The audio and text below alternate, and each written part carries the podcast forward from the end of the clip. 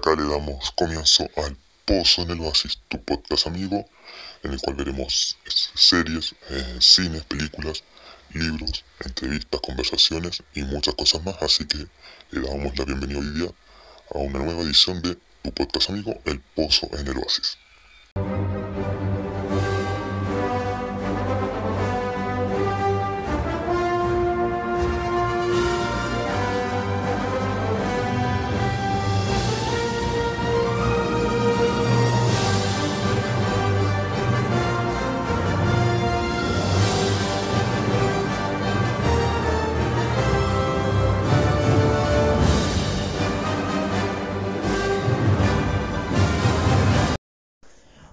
Amigos del Pozo en el Oasis, un feliz sábado 22 de mayo. Ayer acá en Chile fue feriado, pero eso no nos quita las ganas de hoy en traerles el mejor producto, Marvelita. ¿Y por qué Marvelita? Ya ustedes ya lo saben porque sonó la canción de Marvel al principio. Así que hoy con todo vamos a hablar de un personaje que ustedes escogieron a través de 5 rounds en, un versus que se hizo un poco improvisado, sí, pero que se hizo al fin y al cabo, que fue entre Thor versus Hulk. Eh, así que en esta esquina, eh, un gigantón que cuando está calmo es el Dr. Bruce Banner, pero cuando se enoja se transforma en un gigante esmeralda llamado Hulk. Así que Hulk con nosotros. En, otra, en esta otra esquina acompañado de su hermano traidor Loki, un hombre que tiene un Stonebreaker, un hacha, también tiene un martillo gigante llamado Mjolnir, con nosotros el dios asgardiano del trueno, Thor. ¿Quién será el ganador? Antes de descubrirlo vamos a anunciar a nuestros panelistas del día de hoy. Y por un lado vamos a tener a es el panelista fijo, así que de Daily de Daily. ¿Cómo estás, Franco? Muy bien, muchas gracias por eh, tenerme acá de nuevo. Así que mm, todo bien, estoy contento. Qué bueno. Oye, mira, te voy a dar una noticia antes que no te va a tener muy contento, pero tenemos que decirla por transparencia a nuestra gente Marvelita que nos escucha cada dos semanas. Y es que lamentablemente de Universo Marvel, Universo Chile Marvel, nuestro amigo Alessandro, por compromisos familiares, de pareja y de trabajo, no va a poder seguir con nosotros.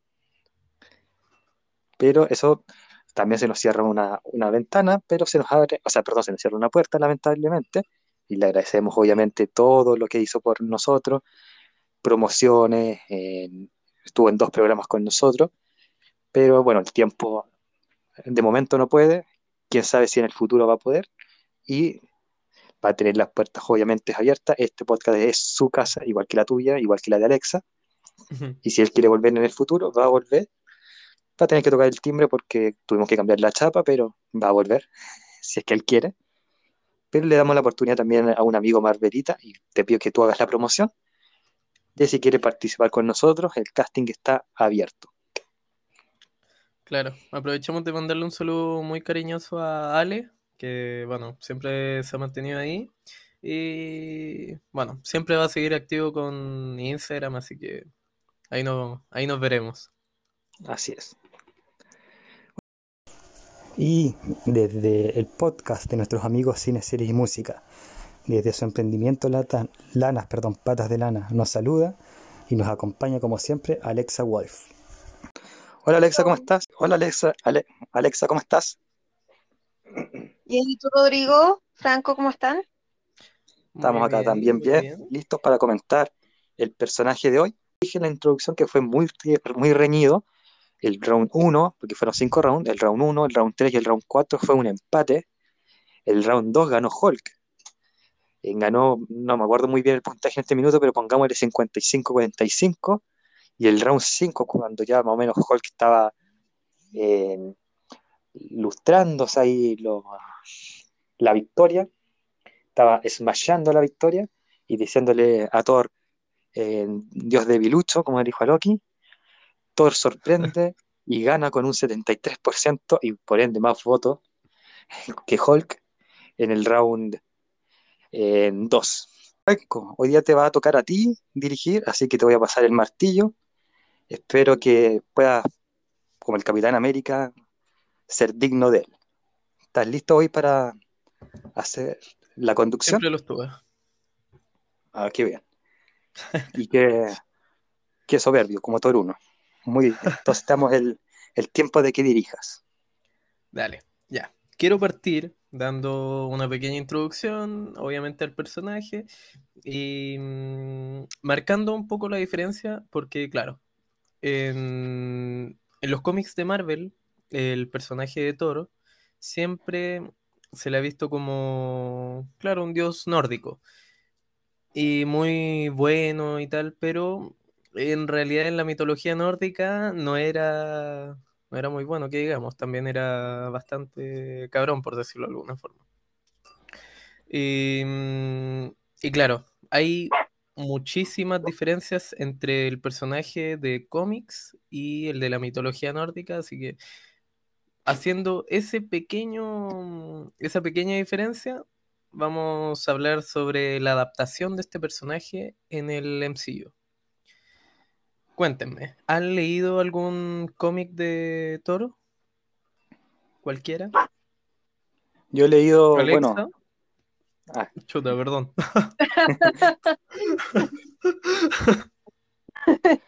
Mire, eh, leí, no he leído mucho, pero he leído resúmenes, más bien dicho, de eh, cómics que hablan de historias paralelas de Thor.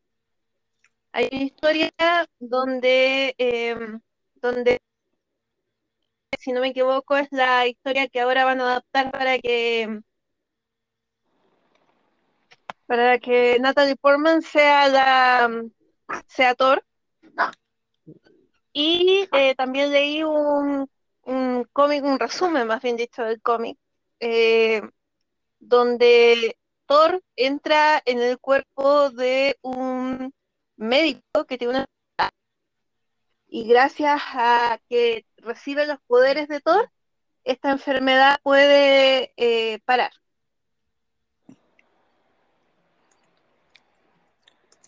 Eso es lo que he leído sobre Thor.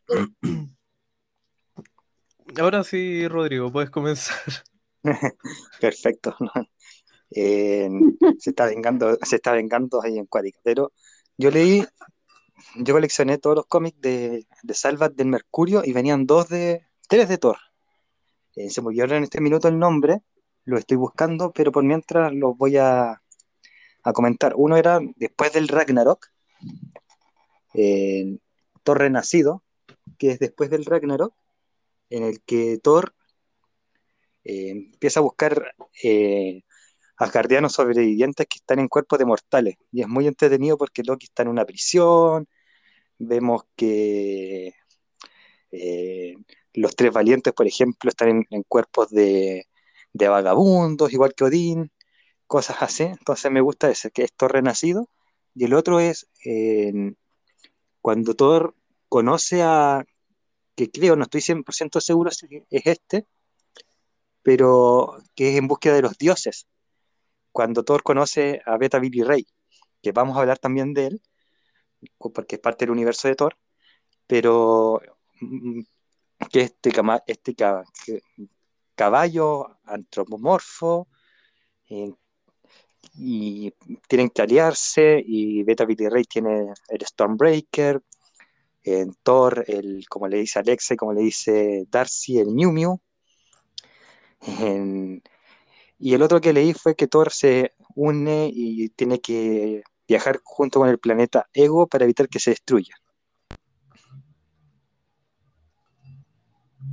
Eso es como mi inducción a los cómics, con Thor. Eh, hubo otra cuestión que leí de Thor, pero fue más ligada al cómic de Iron Man de Extremis, que hay una mocha entre Ah, Thor y, sí. y Iron Man. Claro. Sí, esa, esa recuerdo haberla visto. Yo personalmente lo que he leído de Thor ha sido mm, algo más clásico, por decirlo así, o más antiguo, y ha sido como la saga de Surtur, parte 1. Es un cómic que me regalaron. Y no recuerdo muy bien, pero eh, había un enfrentamiento entre Thor y el mítico dragón Fin Fang Fum, creo. O no, a lo mejor era otro dragón y me estoy confundiendo. Pero eh, hace poco leí la mm, historia de El carnicero de dioses. El villano que va a interpretar Christian Bale en Thor 4. Entonces, ¿qué piensan de Thor 4? ¿Qué le llama la atención? ¿Les interesa saber por dónde puede ir la historia? Em, ¿Qué les parece que Natalie Portman vuelva como Jane Foster y tome el martillo? Todo eso. Ahora partimos con Rodrigo, porque si no, después se me enojan, no me dan más el martillo. No, no. Ahí vamos a, a, ir turnándonos cuando haya un personaje, cuando los sábados que nos toque personaje, uno de mis pollitos va a conducir. O no de mis pollitos, pero acá, para no ser tan monólogo. Ahora, dicho eso, eh, me pasa una cuestión con Natalie Portman que, y algo que yo siento con ella me encanta, de hecho, es parte de mi harem imaginario. Como Alexa tiene su harem, yo también tengo mi harem, pero con actrices. Y Natalie Portman está ahí porque es, es una belleza. Pero me pasa que es como muy regodiona con los personajes. Y cuando se taima, se taima. Le pasó con Star Wars, le pasó con Thor, ya con Jane Foster, Recordemos que en Thor 2 no quiso actuar y, parte de lo malo que es Thor 2 es porque ella se negó a hacer escenas porque le cambiaron al director, cosas así. Entonces, me da este temor de, ya, ¿qué va a pasar cuando se le requiera en Thor 5 y no le guste el guion? Me da como ese, ese temor. Siento que, eso sí, Taika Waititi es un tremendo director y lo vimos con eh, se volvió el nombre, Jojo Rabbit, lo, vimos con Thor Ragnarok, que le pueden pasar un guion y va a ser una maravilla de ese guion, tanto en la parte comedia como en la parte acción, como en la parte dramática. Entonces, me interesa mucho. Sabemos que vamos a ver este personaje que dijiste de Christian Bale, que hay rumores de Hércules, que también me gustaría verlo, porque Hércules es un buen gancho contra, o sea, es un buen gancho para lo que es el mundo Thor, tanto en los cómics y quizás en, la, en, las películas y en el futuro del MCU. Así que yo puesto que va a salir Hércules. Si va a estar Zeus, que es lo que se rumorea por Russell Crowe, me arriesgo y digo que desde ya va a estar en Hércules. ¿Y tú, Alexa? Eh, a mí me parece muy interesante. Me gusta el que hay una un, cómic del que también he, escuchado, no lo, no lo, he leído yo. Eh, un cómic donde Loki aparece con una figura femenina, una colorina preciosa, grandota, como son las, las nórdicas, y llega y alguien le pregunta, y dice, ¿cómo si tú eres hombre? Y le dice, no, yo soy un dios. Puedo ser hombre, puedo ser mujer, puedo ser lo que yo quiera, soy un dios. Entonces me gusta el que eh, tomen este concepto y nos damos cuenta de que finalmente el poder de Thor, como lo vimos en la primera película, es algo con lo que, que se merece no viene de Thor precisamente, sino que es el poder de Thor. Y eh, me, gusta por donde va, eh, se está ampliando el, espectro y además como Thor ya eh, tomó su propio camino con los Guardianes de la Galaxia y, y, tiene ya hasta en otra onda y se desligó de Asgard y es como que anda muy outsider. Me gusta cómo vayan a tomar esta historia. Sobre Natalie Portman, bueno, Natalie es una persona que sabe lo que quiere, una actriz que... Y si un proyecto la trae, lo toma, y si no la trae, no lo toma nomás. Y créeme que fue una, eh, una buena decisión el, el no salir en las películas en las que no salió, y creo que, que ella se arrepiente muchísimo de cómo terminó Mundo Oscuro. Entonces, si ella se atrevió a volver a la franquicia del MCU es por algo, lo cual a mí me da eh, esperanzas. Ha tenido una de las carreras eh, con más altibajos del MCU, como que tiene películas muy buenas y películas muy malas. No hay puntos medios como en otros personajes. Eso es verdad con Thor. Sí, sí, de hecho, yo creo que, a ver, el personaje de Thor en sí, em, a mí me parece que se introdujo mal al universo de Marvel.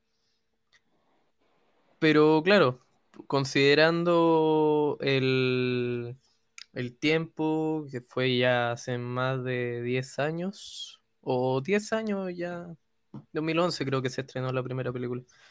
Sí, 2011. Mm, claro. Y bueno, la primera película mm, para muchos es aburrida, para otros es interesante, pero solo hasta el punto de Asgard. Para mí, yo creo que lo mejor de la primera película es Asgard, todas las escenas en, en ese lugar, y después baja, baja. A mí me pasa lo contrario. ¿Por qué?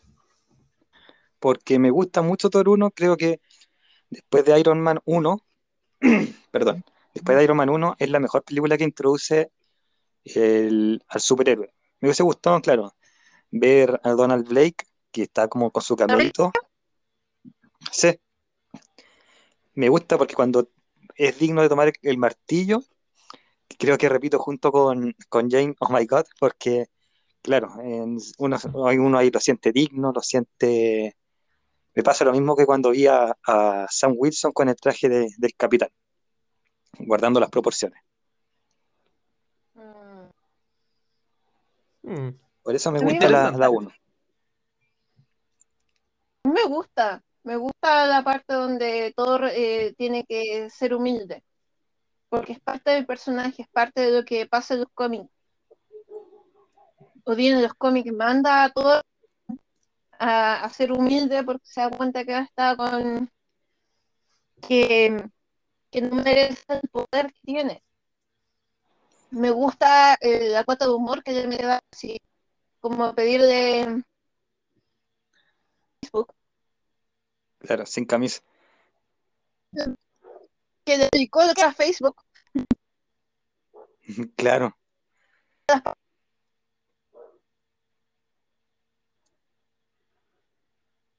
Bueno, eh, continuamos con Thor 2. Thor, el mundo oscuro. Que nos presenta al mítico, poderoso, muy carismático villano. ¿Cómo se llama? Se llama eh, Malekith. La vi hace poquito, entonces ah, eso me acuerdo. Malekith. Sí, Malekith. Bueno, el, posiblemente el villano más olvidable de todos. ¿Qué te parece a ti esa película? Bueno, decir que eh, Alexa se cayó, pero si vuelve, volverá, si no, seremos los dos. Ahora yendo eh, a Malekith, ¿sabes qué? Sí, es el personaje más, el villano más olvidable de todo. Eh, pese a que a mí me gustó más Iron Man 3, tengo que decir que el, villano de Iron Man 3, el que se hace Extremis, para mí es mucho más olvidable. Como por favor olvídenlo, pero me gusta más aquí, me carga el efecto que le dieron nomás. Es como, hola Alexa, hoy estamos comentando el de, estamos comentando Un Mundo Oscuro. Nos preguntó Franco por Malekith. Yo del mundo oscuro solamente puedo decir Miu Miu, nada más. Perfecto. Mejor resumen. Claro. Yo voy a decir lo mismo porque eh, yo, yo, dije yo dije que me gustó mucho más Iron Man 3, o sea, no mucho más, un poco más, pero eh, me pasa con Malekith que es el mismo efecto malo que tiene la película de Guardianes de la Galaxia, de Guardianes, en la Liga de la Justicia de Josh Whedon de, de DC. Solo eso de Malekith. No, es un villano que yo creo que hay dos cosas así que salvan de Dark World, aparte del Mew Mew, que es esa frase de, de Darcy, también la actuación del personaje que se nos viene, de Loki, de Tom Hiddleston como Loki, me parece notable.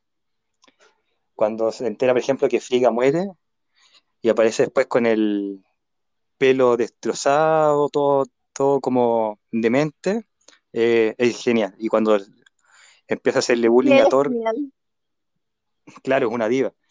Cuando empieza a hacerle bullying a Thor, disfrazándose de, del Capitán América, de, o hace que Thor se haga pasar por Black Widow, que también se viene. Entonces, eso es lo que me gusta de. Esas son las dos cosas que me gustan de, del mundo oscuro. Y ver a Natalie Portman es un oasis. Como el pozo en el oasis, es eh, Natalie Portman en el oasis. Tienes razón. Eh, Mew, las partes de Loki y el final de la escena post créditos cuando nos damos cuenta que Loki se está haciendo pasar por Odin. También.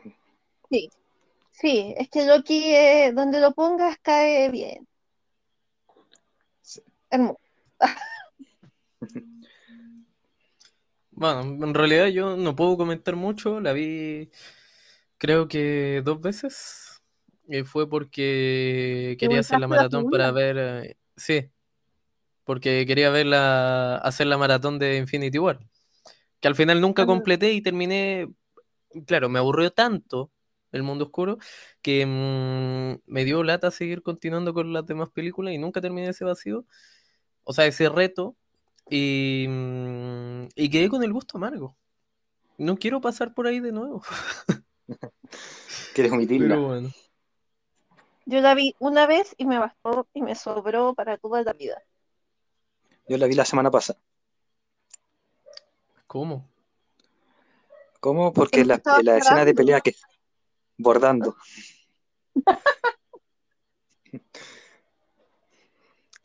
bueno. Em, ¿Qué opinamos?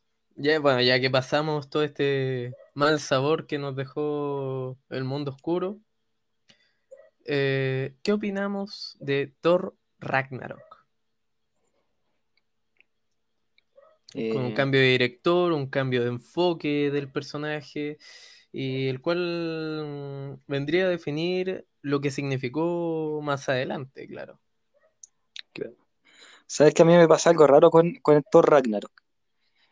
Primero, aprecio un poco que no sea el Thor Ragnarok del cómic, eh, porque era muy oscuro, muy oscuro, y, y sabemos que el MCU no, no, tiene esa oscuridad para hacer película. Quizás una serie hubiese servido para adaptarlo más al cómic, pero igual agradezco, me gustó mucho. La he visto dos veces, porque ahora estoy maratoneando el MCU para terminar justo para ver Black Widow, entonces, por eso estoy maratoneando el MCU y por eso la vi también hace dos semanas, eh, la de Dark World. Dicho eso, la primera vez que la vi, como que no me enganchó mucho por el hecho de que me cambiaron muy drásticamente a Thor. Como sentí que me lo cambiaron muy drástico, no de Dark World, sino que desde Age of Ultron a Ragnar, de ver un Thor como serio, medio matón, a verlo tirando la talla, siendo sarcástico, pegándose contra una pelota y después de decir que eso es lo que los superhéroes hacen, con una música, bueno, la música estuvo genial, pero fue raro también ver a Hulk como gritando amigo a, a Thor y siendo cariñoso, fue como, como raro la primera vez, pero ya la segunda fue una cuestión muy agradable de ver, me entretuve bastante y ahora que la voy a ver dentro de unas semanas más por tercera vez, creo que la voy a disfrutar bastante.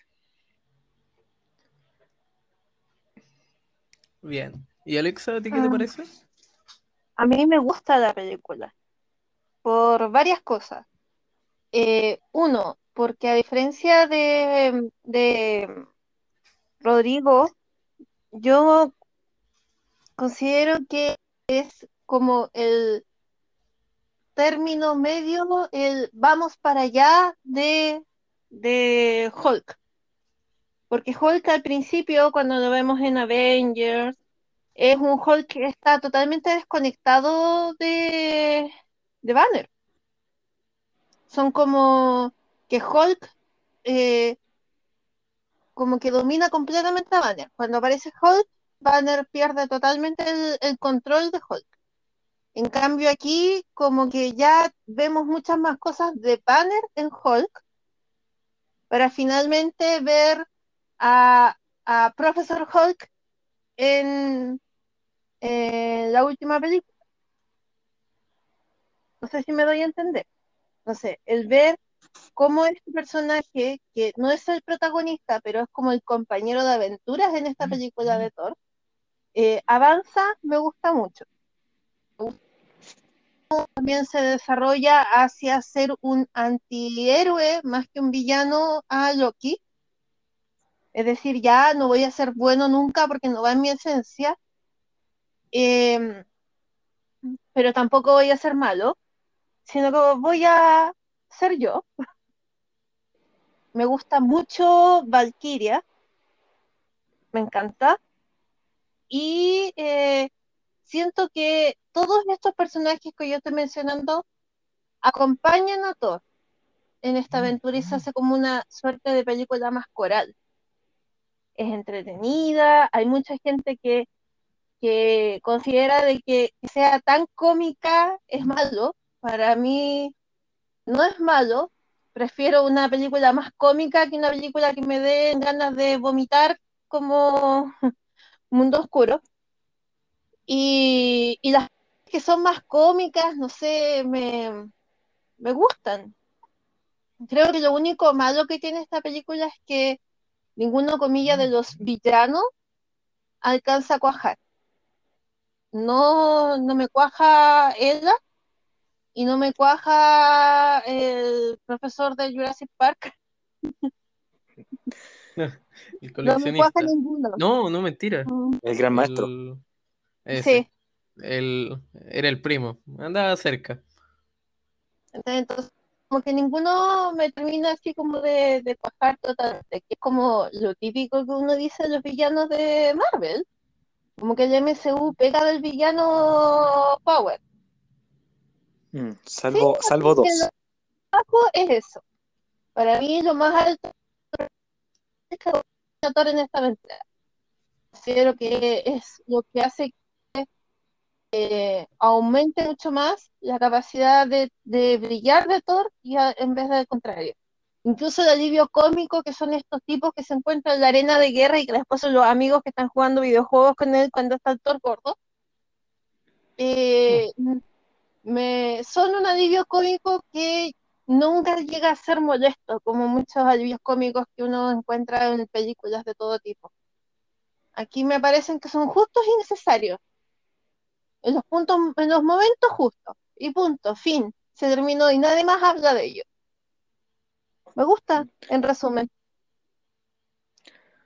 Oye, Franco, ¿puedo decir una cosita pequeña? Sí, sí, dale. O, dos cositas. Mira, primero, eh, me gusta que estemos hablando de Thor ahora y de, y de Ragnarok, porque yo dije la iba a disfrutar mucho más la tercera vez, y con el aporte de Alexa ahora hablando de Hulk, eh, me calza mucho más y por ende la voy a disfrutar mucho más el Hulk de, Ragnarok, que era el, que yo encontraba el punto débil. Y lo segundo que quiero decir, muy pequeño, es que a mí ella como villana me encanta.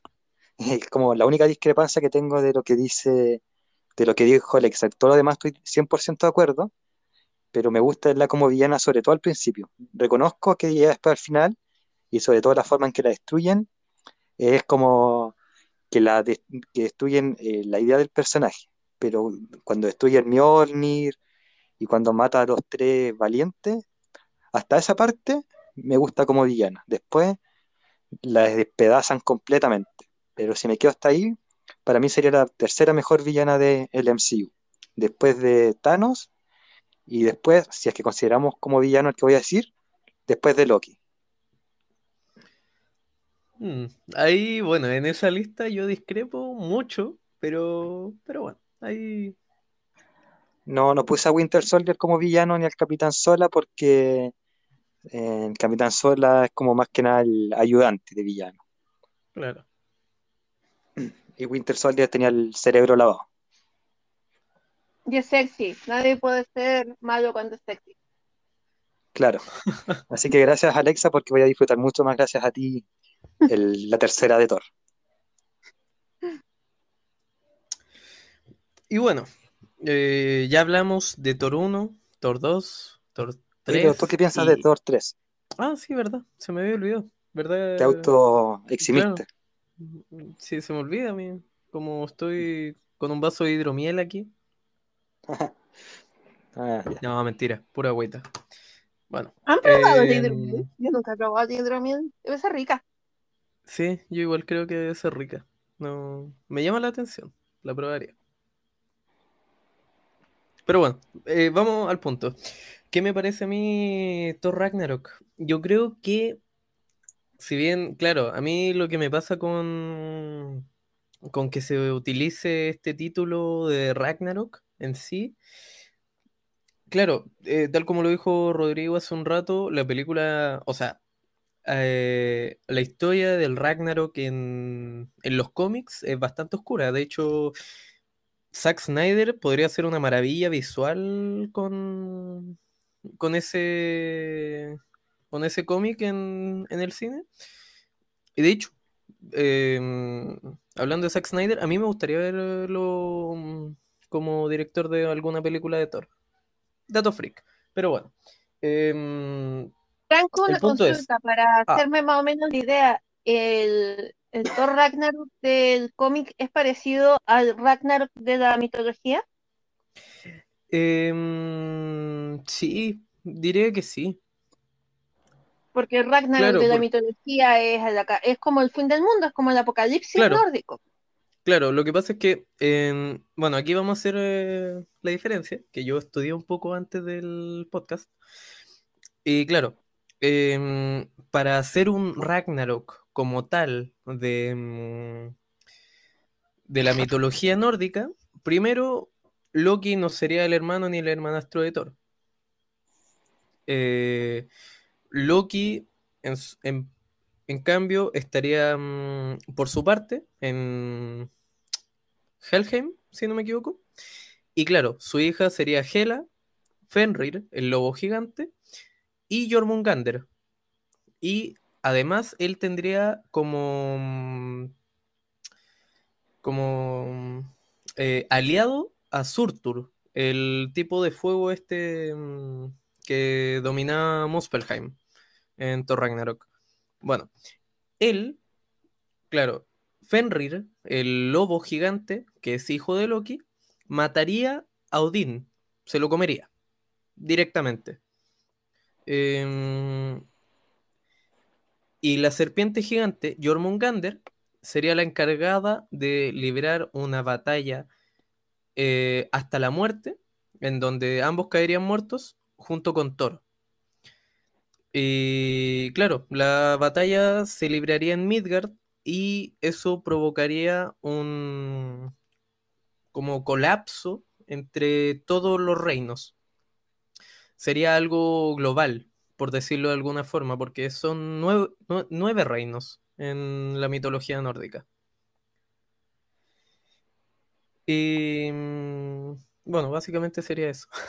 Pero claro, en, la forma en que lo adaptaron, ah, no estoy seguro, porque yo he leído así como un fragmento nomás, pero sí, mm, sí aparece la serpiente gigante Jormungandr, la cual recubre a la tierra. Y, mm, y también no, creo que muere Thor, no estoy 100% seguro. No, muere, muere Odín y Thor se saca los dos ojos. Ah, bueno, ya. Ahí está, ahí está la respuesta. Thor se saca los dos ojos porque tenía que hacer un sacrificio más grande que el de Odín, porque supuestamente era un siglo, el Ragnarok era un siglo, en el cual cambiaban el- al rey superior. Eh, lo, había, lo- lo había en el cómic, yo también leí fragmentos, pero creo que lo leí un poco más completo porque es la introducción a Marvel desunidos, o sea, perdón, a los Avengers desunidos. Claro. Entonces lo que ocurre es que el primer siglo ocurre con el abuelo de Thor, el padre de Odín, que él muere. Después el segundo siglo ocurre con, con ¿cómo se llama? Con, con Thor, o sea, con Odín, perdón, que se tiene que sacar un ojo para poder ver en todo lo que ocurra en el segundo, en el tercer siglo. Y el tercer siglo es el de Thor que se saca los dos ojos porque tiene que hacer un sacrificio mayor que el de su padre si quiere salvar el Ragnarok. Pero descubre que no lo puede salvar, aunque haga este gran sacrificio, ya una vez que lo hizo. Claro. Claro, ahí está la diferencia principal entre el Ragnarok de, mm, de la mitología nórdica como tal y la de los cómics. Que, mm, claro, a pesar de que ambos son un ciclo, el Ragnarok es inevitable en la mitología nórdica. No... Y en el, cómic también, porque la única forma de salvarse es absorbiendo la vida de otro planeta. Claro. Claro, pero no, no se toma en cuenta el, el sacrificio como tal, sino que sí o sí va a pasar así como la muerte de Thor contra Jormungandr y, y tal. Pero bueno.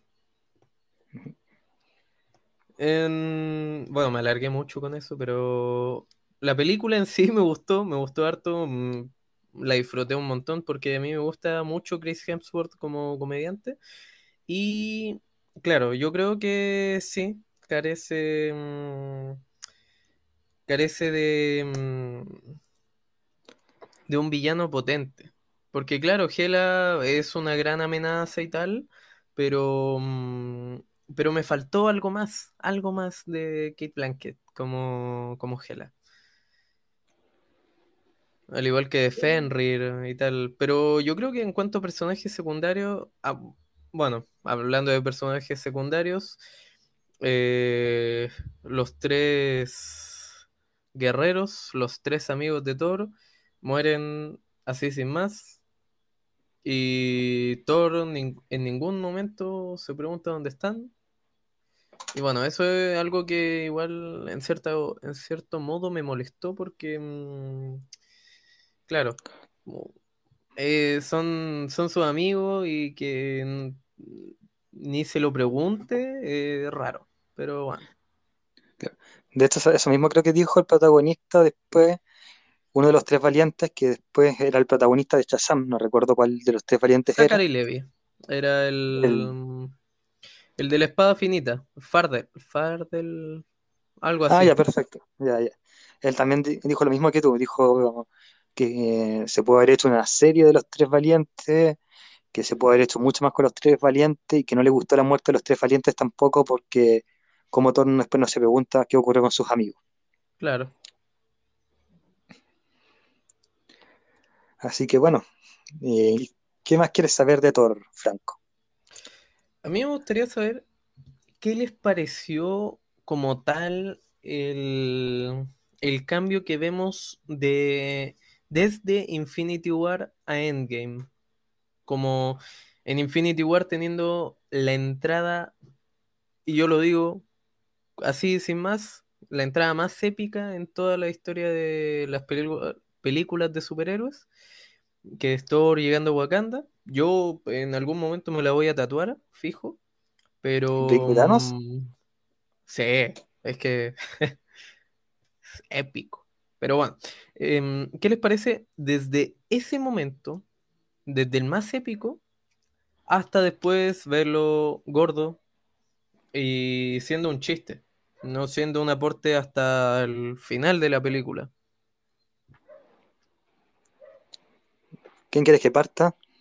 Yo quiero que parta Alexa ahora. Ya estaba muy calladita. Bueno, mira, yo he analizado bastante como que trataron de tomar control. Eh, escuché muchas críticas que hubo personas que los estaban haciendo pero un araquiri con lo que estaban viendo. Otras personas lo tomaron como que era un era un ataque gordofóbico al dejar que como que los gordos eran inútiles, eh, también un poco de bullying a través de, la, de las personas que tienen exceso de peso. Se tomó por muchas formas, pero después con el, el, premio del tiempo he visto muchos análisis que me han hecho mucho sentido también. A mí apenas yo la vi, a mí no me produjo nada, es decir, no me produjo molestia, pero tampoco me gustó de sobremanera. Era algo que estaba dentro de la película y lo acepté como tal. No me sumaba ni me restaba, sino que era un hecho de la causa. Pero después cuando, gracias a WandaVision, eh, se hicieron muchos análisis de por qué Thor le pasó lo que le pasó. Y tiene que ver también con que Thor siente un gran grado de culpabilidad y entra dentro de un estado depresivo. Y ahí podemos ver a dos personajes que toman la depresión y la pérdida de formas totalmente contrarias y de formas diferentes a pesar de que los dos están sufriendo una depresión y una pérdida. En el caso de, de, de Wanda, la pérdida de su amor y de su proyecto de vida, y en el caso de Thor, tiene la pérdida de que él pudo haber matado a, Thanos, pudo haber evitado todo lo que ocurrió y por culpa de él se perdieron todas las vidas, el 50% de las vidas del universo. Y eh, viendo desde, desde, ese punto de vista, eh, me parece bien. Pero también me molesta cuando uno tiene que buscar tantas, tanta vuelta, tanta vuelta para entender y decir, ah, sino que las cosas tienen que ser un poquito más claras. Porque si no dan para muchas interpretaciones en caliente. Y no me gustan las interpretaciones eh, las cosas que dan muchas interpretaciones en caliente. No me parece un desacierto, pero tampoco me parece un acierto. No sé si me doy a entender. Sí, sí, yo, por lo menos a mí me quedó bastante claro tu punto de vista. Eso. Bien, ahora vamos con Rodrigo. Perfecto, mira, ¿sabes qué? A mí me gustó mucho y desde el minuto uno ver ese cambio. ¿Y por qué? porque cuando nos empezaron a vender Endgame, ya con el nombre, después de un año de, rumores, nos dijeron que querían darle un vuelco a todos los personajes, a los seis originales, a los seis Avengers originales, ¿cierto? Entonces vemos, por ejemplo, un Hawkeye que ya no es racional, sino que empieza a atacar por la emoción, una Natasha que ya no es tan, sí señor, es más proactiva, Vemos un Steve Rogers que también no es tan sí señor, sino que también es más proactivo y que deja de decir language para decir vamos por ese hijo de perra. Eh, vemos un, Iron Man que no le interesaba formar familias, sencillamente quería estar con Pepper casado, pero más allá no quería tener un compromiso más, más grande, pero tiene ahora una hija. En Hulk y Bruce Banner que no querían estar unidos y ahora están unidos. Por lo tanto, yo tomé algo como natural en, este Thor, en el sentido de ya no quiero tener tanta responsabilidad, que es algo que después le dice a Valkyria cuando le pasa el, reinado. Le dice, yo siempre he estado viendo cómo satisfacer a todo el mundo y ahora quiero empezar mi ruta, quiero empezar a encontrarme a mí mismo. Y siento que eso es lo que estaba haciendo Thor como Fat Thor, nunca lo encontré como una ofensa, como, como dice Alexa, y en eso estoy de acuerdo con ella, hacia la gordofobia. Eh, lo dije también cuando hice el especial de Endgame, en mi caso. A mí me gustó mucho este cambio. Eh, lo sentí así desde el principio. No, lo vi como en la etapa de la depresión. en, al tiro.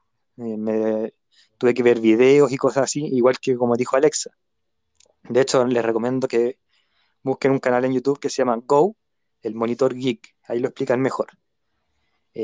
Pero sí sentí que era una fase normal en Thor porque todos los seis estaban cambiando, o sea, de los seis, cinco están cambiando, y era lógico que Thor tuviera este cambio, por lo que dijo Alexa.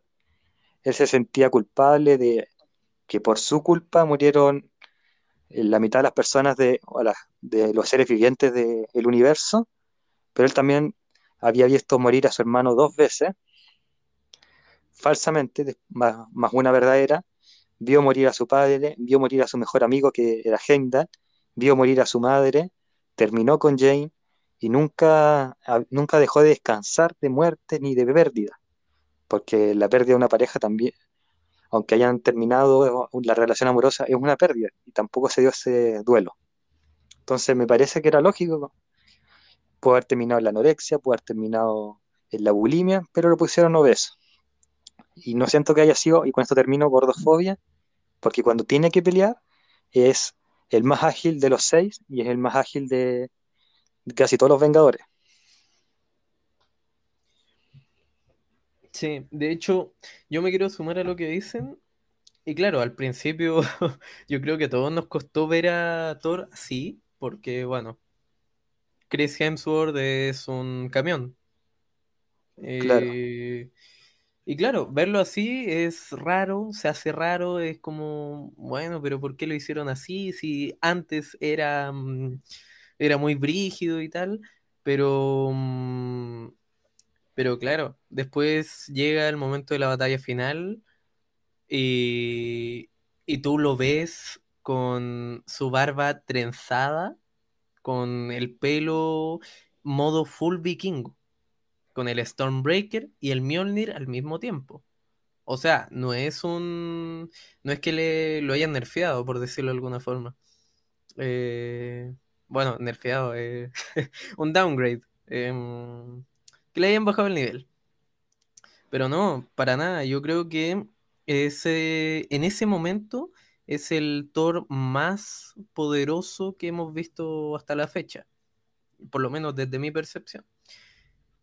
Pero claro, igual mm, eh, queda esa, mm, esa como espina de verlo de alguna forma así como ridiculizado durante mucho rato, que se queda dormido, que, mm, que mucho, mucha burla por parte de los otros Vengadores hacia él. Y, y claro, es durante el, más de la mitad de la película. Entonces yo creo que mucha gente igual se molestó por eso.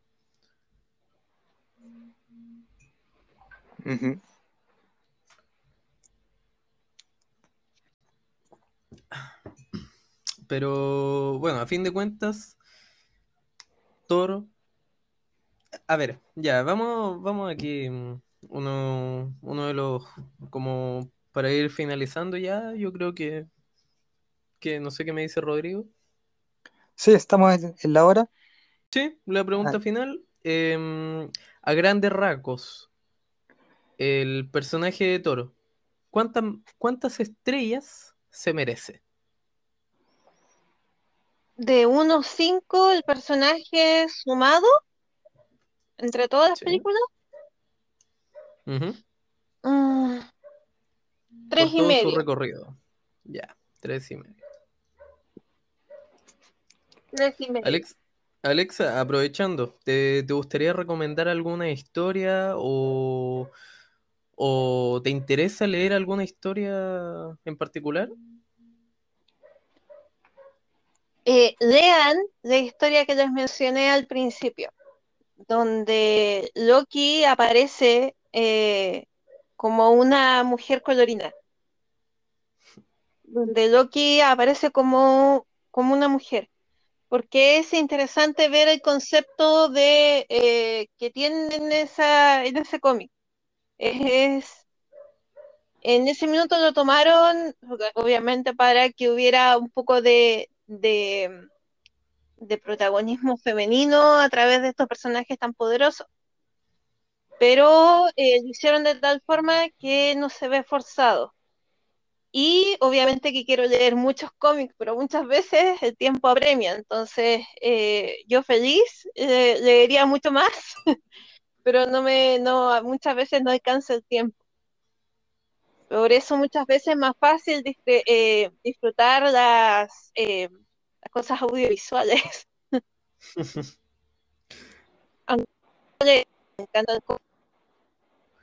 Hay veces donde compro libros hasta que en un momento me doy, o cómic, y en un minuto digo, ya, me tengo que leer todos estos cómics y me los leo todos de una, de una sentada, porque si no, no me los voy a leer.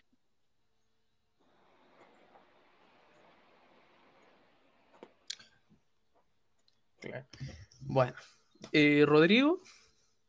Bueno, primero, ¿cuántas? ¿Las mismas dos? Estrellas? Sí. cuántas estrellas y un cómic que recomendarías leer o alguna historia en particular que te gustaría leer.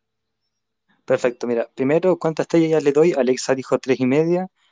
En- yo le daría tres.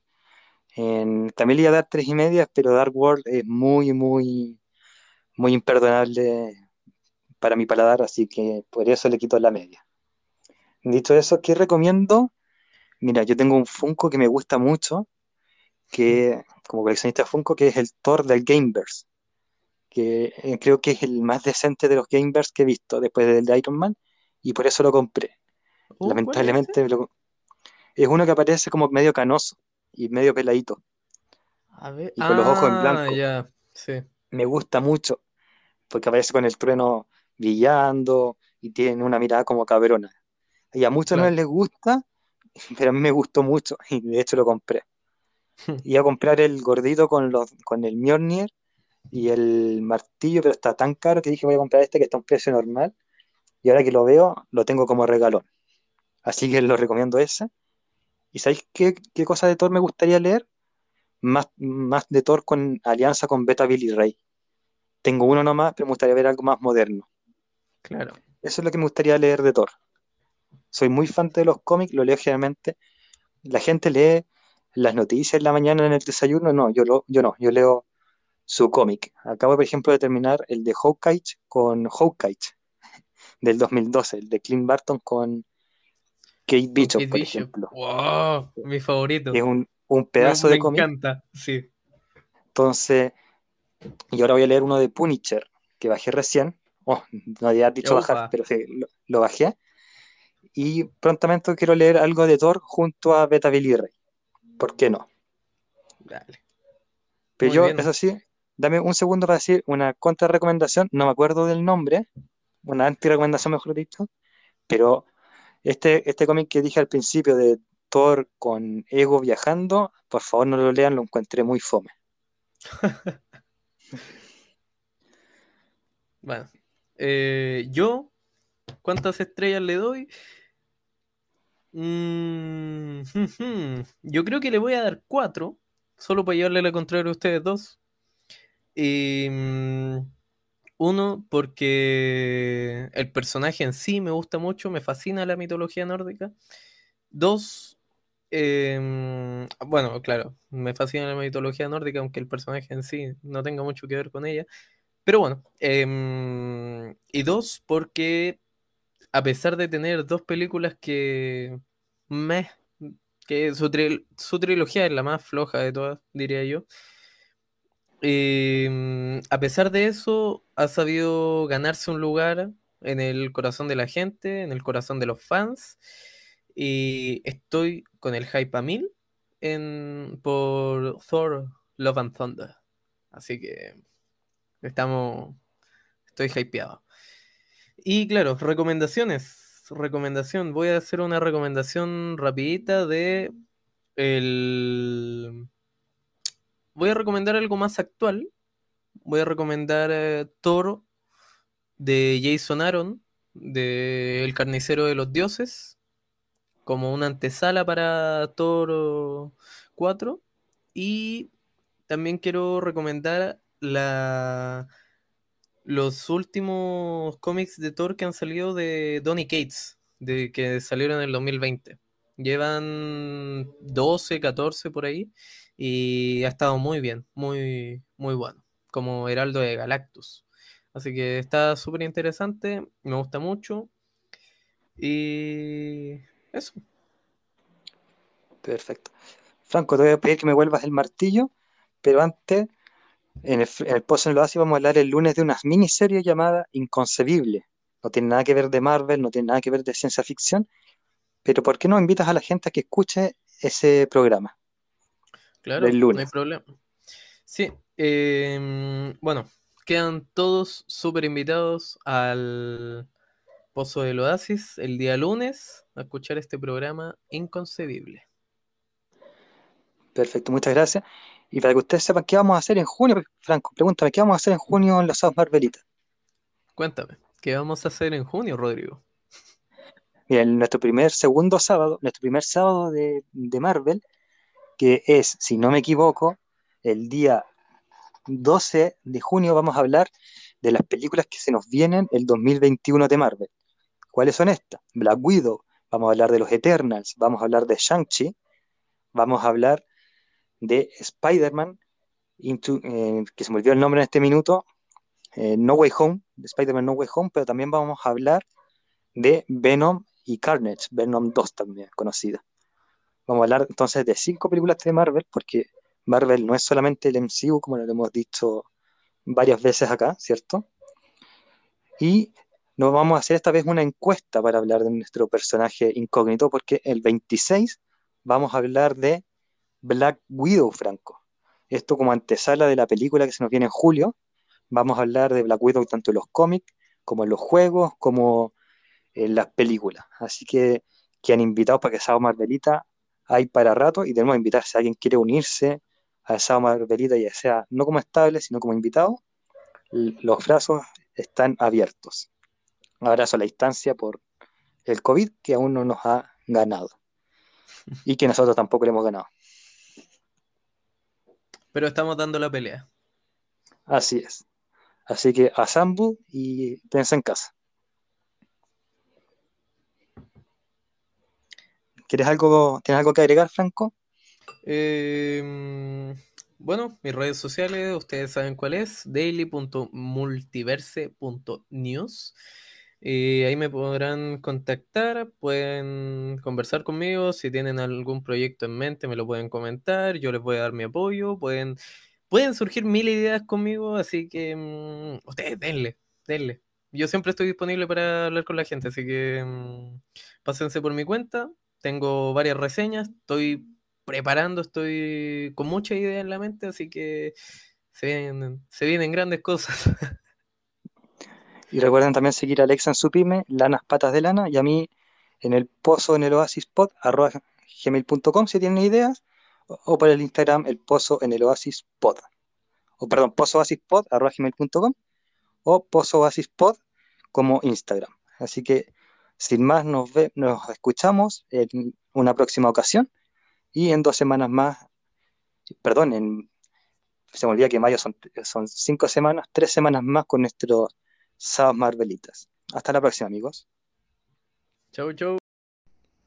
Y acá concluye una nueva edición de El Pozo en el Oasis.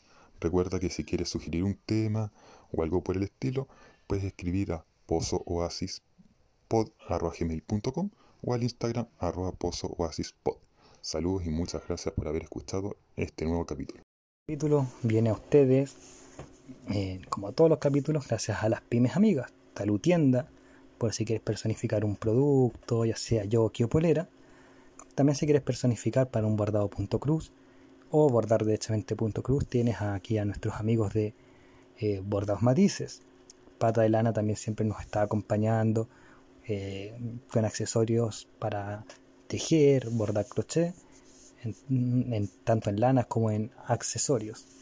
Emporio Dominga también siempre nos acompaña. El buen vestir de Emporio Dominga, fundamental para nuestros días. Igual que Yuri Day, que no solamente tiene tiendas de vestir, sino que otros accesorios para que tengas un lindo día.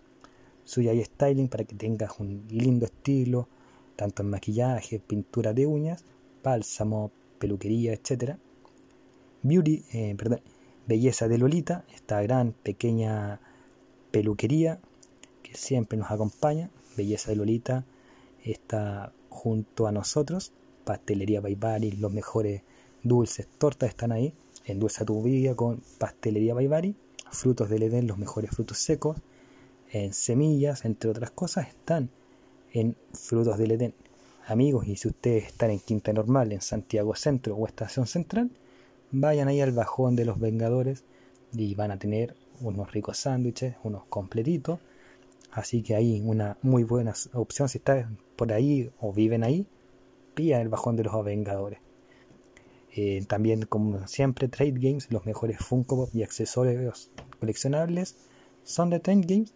Y Team Gráfica, los mejores cómics, manga, en cómic tenemos Marvel, DC, eh, Star Wars, etcétera, están ahí en Team Gráfica, así que acérquense donde el tío Tim y pidan con toda la confianza del mundo. Y con esto nos despedimos. Muchas gracias por sintonizar nuevamente el pozo en el oasis.